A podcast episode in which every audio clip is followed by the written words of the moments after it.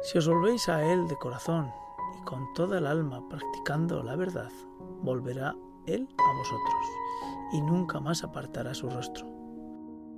Ante la enfermedad, un podcast católico para acercarnos al mundo de la enfermedad.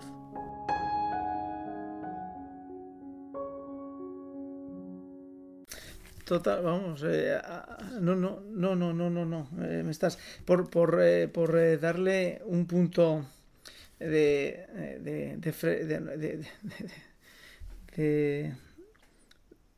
de, de, suavidad, porque bueno, pues la realidad es que cuando nos encaramos al tema de, la enfermedad y el sufrimiento, pues es un tema duro, ¿no? Claro, que, es, no es duro en la vida del cristiano, me preguntaría yo, ¿no? Es decir, que, no es, nos, qué aspecto de nuestra vida dentro de la sociedad es sencillo cuando uno quiere vivir en cristiano toda su vida, pues eh, prácticamente complicado. La enfermedad, el trabajo, eh, los hijos, eh, tú mismo, la televisión, todo se convierte en un lugar donde crecer como cristiano y permanecer dentro de la fidelidad y del crecimiento espiritual con Cristo se hace difícil. Entonces, voy a una anécdota que el otro día, una anécdota que escuchaba en un programa de radio eh, internacional de la EWTN y decía, decía, eh, era una charla sobre, sobre la santidad. Y bueno, pues pues claro, cuando uno habla de la santidad o escucha algo sobre la santidad, es como cuando se, se, coloca como alumno eh, en la universidad frente a un profesor lleno de sabiduría en integrales y diferenciales y uno es escasamente un lego y bueno, pues se, queda ahí como, como pasmado, ¿no? Como pasmarote. Y entonces le decía, mamá, mamá, he decidido hoy por la mañana que voy a ser santo. He decidido que que, sí, que tienes razón, que tengo que ser santo y voy a ser santo. Y le dijo su madre, ah, pues muy bien, ¿no ves? Cómo la santidad ya comienza en ti y va a ser algo muy bonito para ti. Dice, sí, mamá, estoy convencido que la santidad va a ser muy, muy bueno para mí. Con lo cual, hoy, ni mañana ni pasado, me puedes pedir nada que yo, que a mí no me guste.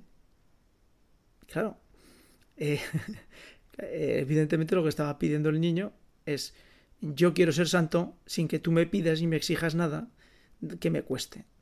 Que es justamente lo contrario que estás eh, refiriendo ahora. Es decir, a Abraham le dice el Señor que se ponga en camino, el enfermo, por desgracia, se pone delante con la enfermedad y el Señor le dice, chato, hasta aquí hemos llegado y a partir de ahora tienes un elemento dentro de tu vida que te tiene que empezar a batir las hojas para que toda esa hojarasca que tienes comience a caer. Y lo malo es que va a sufrir, o sea, vas a sufrir y lo malo es que vas a tener que cambiar todo ese universo de pequeños dioses que tienes alrededor, que tú mismo has fabricado, has construido y los vas a tener que abandonar.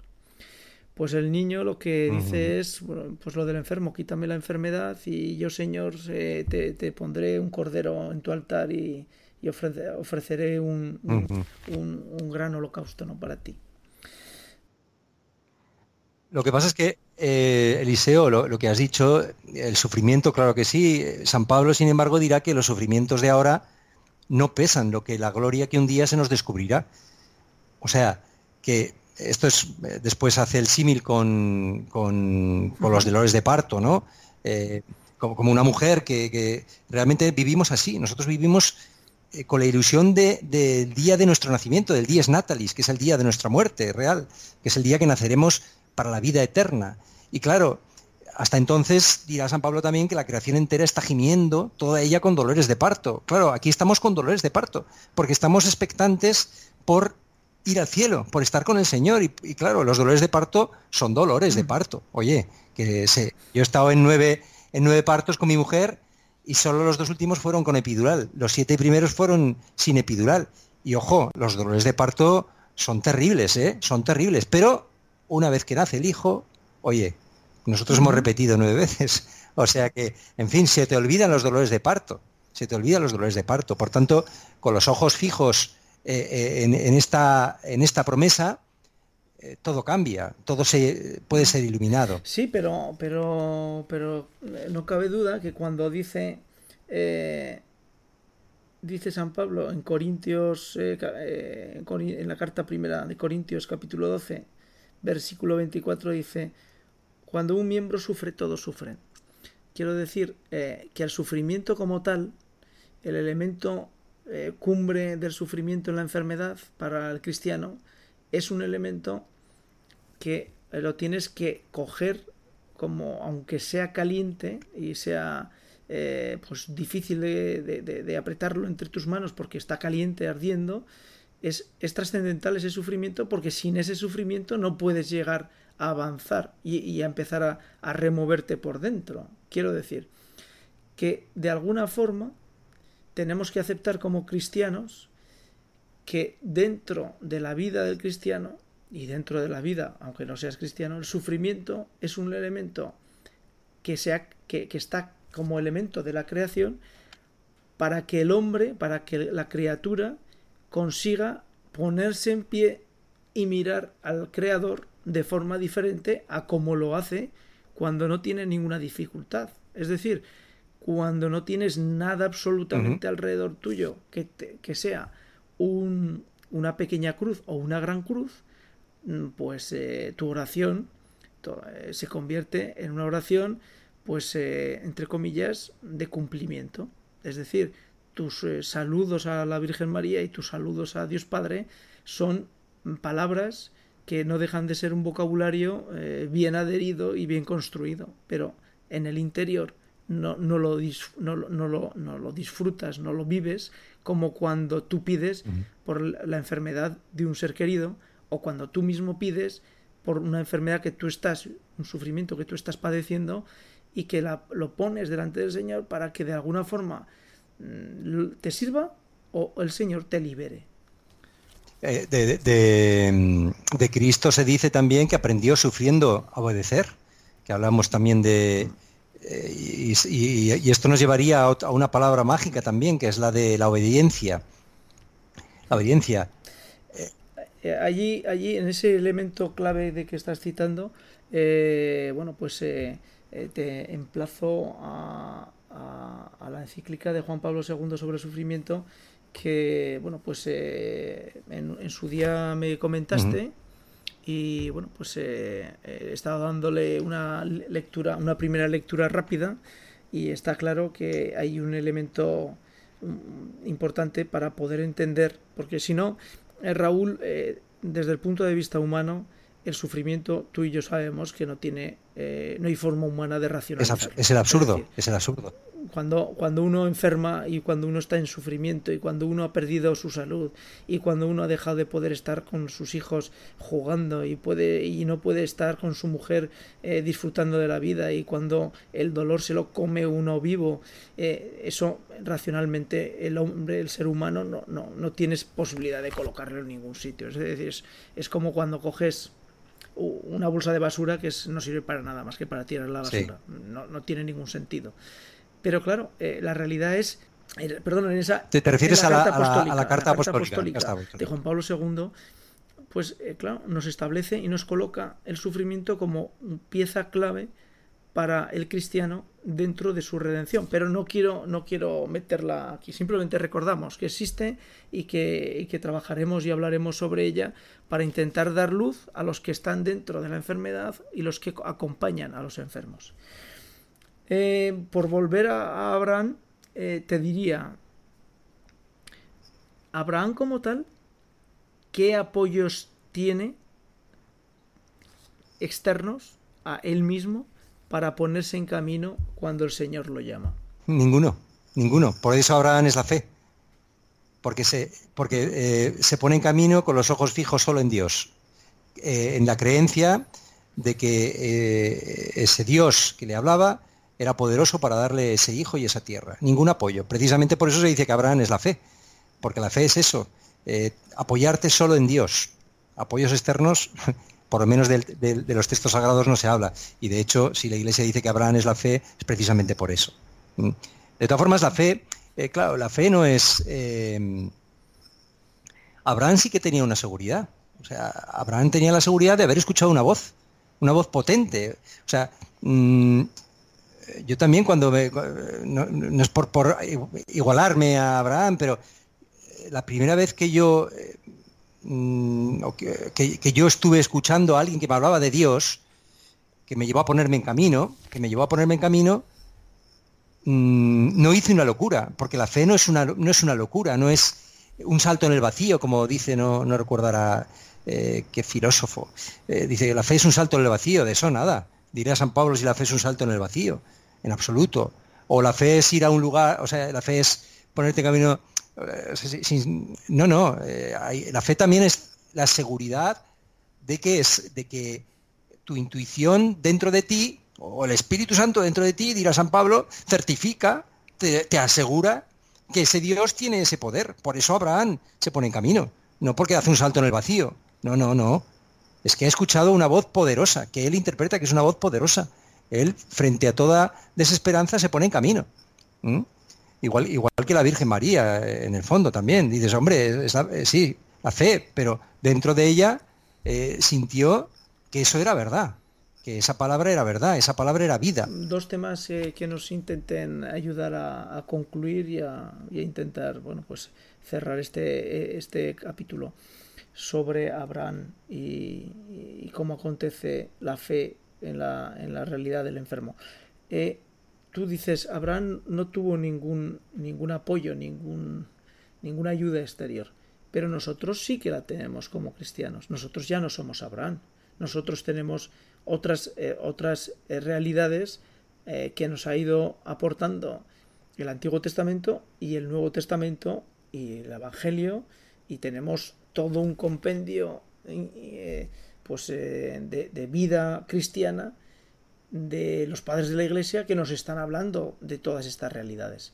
Con lo cual, el cristiano, antes de caer en la enfermedad o entrar en la enfermedad, eh, tiene muchas posibilidades de tener herramientas y armas con las que haberse construido su, dijéramos, su cuerpo eh, para enfrentarse a la enfermedad, ¿no?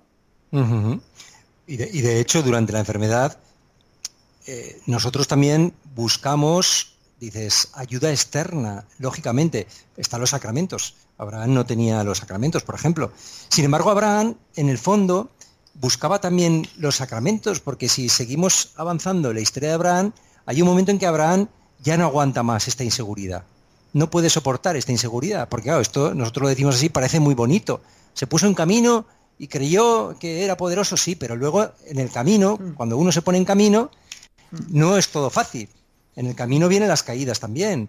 Hay un momento en que Abraham lleva caminando mucho tiempo y dice, oye, que aquí, aquí me he puesto en camino, a ver si va a tener razón mi mujer, Sara, que me decía que, estoy, que dónde voy. A ver si va a ser verdad, porque aquí me ha dicho que me ponga en camino y ni aparece, ni me... Y entonces Abraham invoca a Yahvé, invoca a Dios y le dice, oye, dame una señal, dame una señal. Eh, y es cuando tiene lugar esa alianza por la que Dios pasa por en medio de, estos animales y demás. No sé si, ahora podemos entrar en eso, ¿no? Pero claro, Abraham necesita eh, signos, necesita un signo. Dice, dame un signo para que yo vea, para que pueda seguir caminando, dame una ayuda. Eh, porque dices, no tiene ninguna ayuda externa. Por eso precisó otra vez que Dios aconteciera con esta alianza que hizo con él.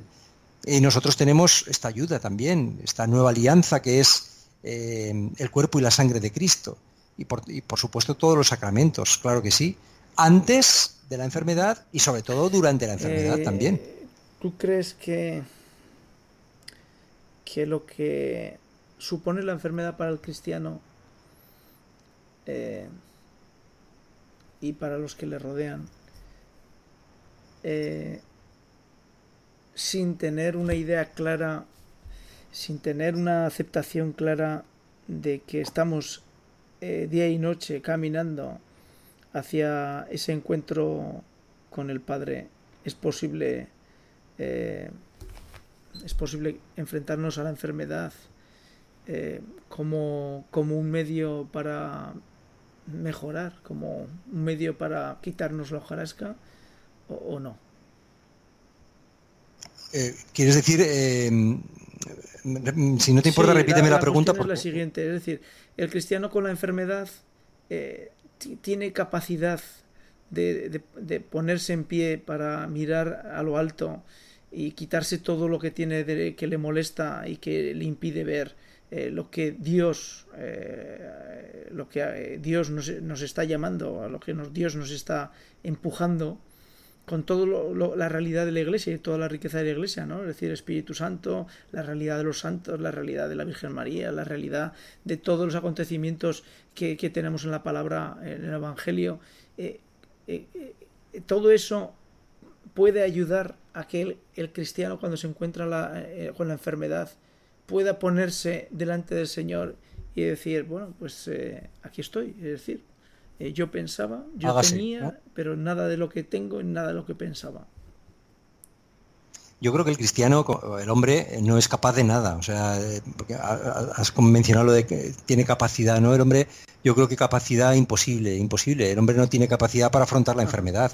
El hombre, el hombre es un ser frágil, débil, eh, pero bueno, es posible, porque yo hablo también de, yo no hablo de oídas, hablo también de personas que he visto, eh, no, en mi caso, porque mi caso es un caso sencillo, podríamos decir, pero de tantas personas que, no han renegado, que no han renegado de, su enfermedad, que no han renegado de, que han, vivido con paz estos acontecimientos y que han aceptado eh, pues que iban a ir a la muerte, eh, pues también con paz. Entonces, bueno, pues claro que sí, ¿cómo es esto posible? Pues si Cristo vive en ti. Eh, y, porque una persona que es, capaz, que es capaz, digamos, que vive la enfermedad así, es porque el reino de Dios ha llegado. ¿Y qué es el reino de Dios? El reino de Dios es Dios reinando.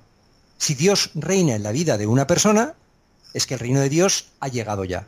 Si el reino de Dios ha llegado ya, todo cambia. Porque tú dices, yo estoy con el Señor. O sea, estoy con el Señor, es el Señor el que me llama. Y puedes decir como San Pablo, eh, pues ya no sé si es mejor seguir viviendo o seguir morir, porque morir es con mucho lo mejor, dirá San Pablo, porque morir es estar contigo, es estar con Cristo. Por tanto, oye, pues eh, es que eh, al final, lo que decías tú, todos estamos llamados a lo mismo, hay una cosa segura, y es que todos vamos, el hombre es un ser que camina hacia la muerte. Entonces, mm, cambia mucho tener esto iluminado tener esta seguridad, esta, esta fe, eh, lo cambia todo, lo cambia todo, se relativiza todo. Hasta, fíjate que a, mm, Jesucristo dirá también, eh, a gritos y con lágrimas, creo que dice así, a gritos y con lágrimas, mm, Jesús, Jesucristo presentó oraciones y súplicas al que podía salvarlo de la muerte. Creo que es así. Me parece que es la epístola a los hebreos. Presentó oraciones y súplicas al que le podía salvar de la muerte. Y dirá después, y en su angustia fue escuchado. Fíjate este pasaje que eh, es extraño, ¿verdad? Porque dices, ¿cómo que fue escuchado? Pero si lo crucificaron, si lo crucificaron, ¿cómo? Pero ¿cómo puede decir que en su angustia fue escuchado? No, eh, fue escuchado, claro que sí, porque no murió. O sea, presentó al que podía salvarlo de la muerte. ¿Y fue o no fue salvado de la muerte? Claro que sí. No solo se, se le salvó de la muerte, sino que venció la muerte y la venció para los demás le concedió Dios mucho más de lo que pidió. Eh, dice, en su angustia, dice, al que podía salvarlo de la muerte. Y le salvó de la muerte. Le salvó de la muerte a él y a, todos nosotros. Y por último, no, perdón, Eliseo, que te he interrumpido. No, yo quiero terminar también diciendo que, a ver, que Dios es amor. Dios es amor. Entonces, Dios es amor. La enfermedad no, debemos distinguir, Dios no quiere que, em, em, que, hagamos un paralelismo entre el amor y la ausencia de sufrimiento, porque, porque no tiene nada que ver. O sea, un padre hace sufrir a un hijo a veces. Em, o, digamos no tiene nada que ver el amor con el sufrimiento. A veces precisamente porque le amas tienes que hacer sufrir a un hijo. No quiero decir yo que la enfermedad la mande Dios para hacerte sufrir, para que aprendas, no. Lo que yo quiero decir es que no asociemos el sufrimiento con que Dios no te ama. Eso es, eso es el discurso del demonio. Sufrimiento, o sea, el demonio te dice, si Dios existe no puede haber sufrimiento. Y no, eh, Jesucristo hace ese sufrimiento distinto, glorioso. A veces el amor requiere sufrimiento, requiere purificación.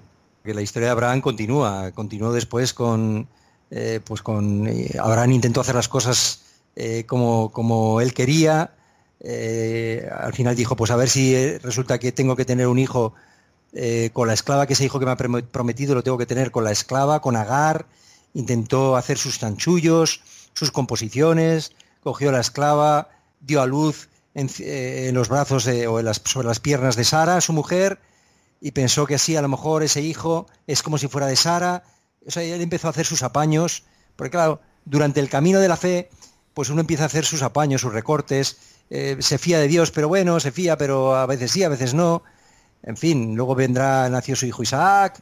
Eh, la historia de Abraham es una historia riquísima, que de cada uno de los pasajes podríamos estar hablando eh, pues muchísimo rato, porque Isaac en el fondo, Isaac es, símbolo también, es anticipación de Cristo. Isaac que fue, que fue sacrificado o que iba a ser sacrificado y que apareció el un cordero, ese cordero que es Jesucristo. Bueno, pues eso, la historia de Abraham daría para muchísimo más, pero creo que lo tenemos que dejar pues, aquí. Eh, Raúl, eh, eh, vamos a, cerrar este capítulo de Abraham y la enfermedad como acontecimiento en la vida del enfermo. y creo que hoy hemos dado con el inicio de lo más sagrado de lo que sería el momento de la enfermedad y es la aceptación y, la, y, el, tener que comenzar un camino hacia el Señor distinto, totalmente distinto a lo que nos hubiera gustado y lo que hubiéramos podido figurar en nuestras cabezas para nuestra vida y para los que eh, nos rodean.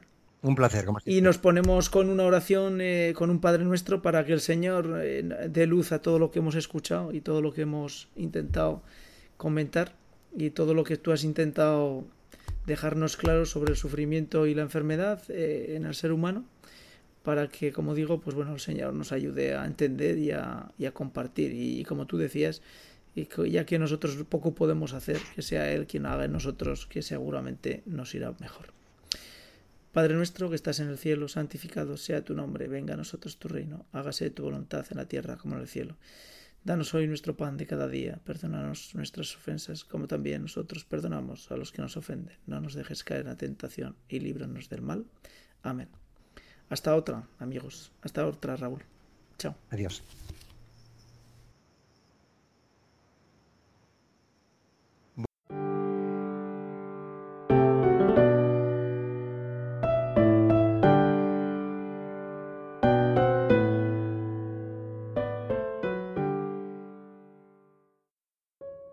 Les introducimos una reflexión de Fray Nelson Medina. Él nos va a hacer una visión, una semblanza, una meditación para que podamos caminar y acercarnos al misterio de la enfermedad. Quiero terminar esta reflexión comentando el último fruto que por alguna razón me parece el más hermoso de visitar esa centella del alma, ese lugar interior que quienes conocen a Catalina ya lo van asociando. Ese es el verdadero sentido de la celda interior. Podemos decir y creo que estoy interpretando bien las palabras, que en tu celda interior hay un sagrario. Pues si tú eres templo tienes que tener un sagrario. En tu celda interior hay un sagrario. Y el sagrario de tu celda interior es la centella del alma. Lo que más me parece bello de esta enseñanza sobre la centella del alma es que es el lugar no solo de la paz, no solo del descanso. ¿Cómo me gusta esa palabra? Es que llevo tantos meses, no sé si es que el mundo cada vez está peor o como que yo abrí más los ojos, pero llevo tantos meses viendo tanta gente tan agobiada, tanta, en todas partes. Me voy a predicar un retiro con religiosas y veo unas pobres religiosas, no todas, pero veo unas cuantas agobiadas. No tienen gozo en su corazón. Y eso fue lo primero que les, nos dijo a los religiosos el Papa Francisco. Cuando a mí me dicen religiosas, cuando a mí me dicen religiosos, yo pienso en alegría. Ese fue el primer discurso de Francisco a nosotros. Pero hay muchas religiosas que no tienen esa alegría. Lo primero que tienen es ceño fruncido, angustia. Yo no sé si están viviendo algo parecido a lo de Lutero, que al fin y al cabo fue religioso. Él fue sacerdote y religioso de una de las ramas de los agustinos. Me voy a un encuentro de jóvenes. ¿Qué cargas las que llevan esos? Hay una niña aquí que todos amamos, ¿no? Esta hermosa. Todos la queremos. Salomé. Estuve el fin de semana pasado en un retiro y me contaban lo que le sucede a una niña que tiene seis años y medio. Resulta que la mamá, mexicana de origen, le regaló a esta niña una pulsera. Una pulserita muy bonita que tiene en el centro una imagen de Nuestra Señora de Guadalupe. La niña va contenta, a su escuela o a su jardín, lo que sea, lleva su pulserita con la Virgen de Guadalupe. Dos compañeras de ella, una de seis años y otra de siete años, le dicen, ¿y tú por qué adoras al diablo? Esta es una niña de seis años y medio que ya tiene que pelear. A los seis años y medio ya tiene que pelear para defender la fe. Entonces la niña vuelve llorando a la casa, la mamá le explica y la niña tiene que volver al otro día al combate. A explicarle a las compañeras que ningún diablo, esta es la mamá de Jesús y a la mamá se le respeta. Estos son los argumentos. Los niños sufren, los jóvenes sufren, las parejas sufren. Yo me la paso predicando sobre noviazgo, matrimonio, familia, son las predicaciones que más me piden. Pero el porcentaje de parejas felices que yo conozco es exiguo. Ah, entonces vamos con los solteros. Los solteros sufren. Vamos con los ancianos. Los ancianos cargan una terrible soledad. Y lo peor es que la gente, agobiada por su soledad, se mete en unos callejones sin salida.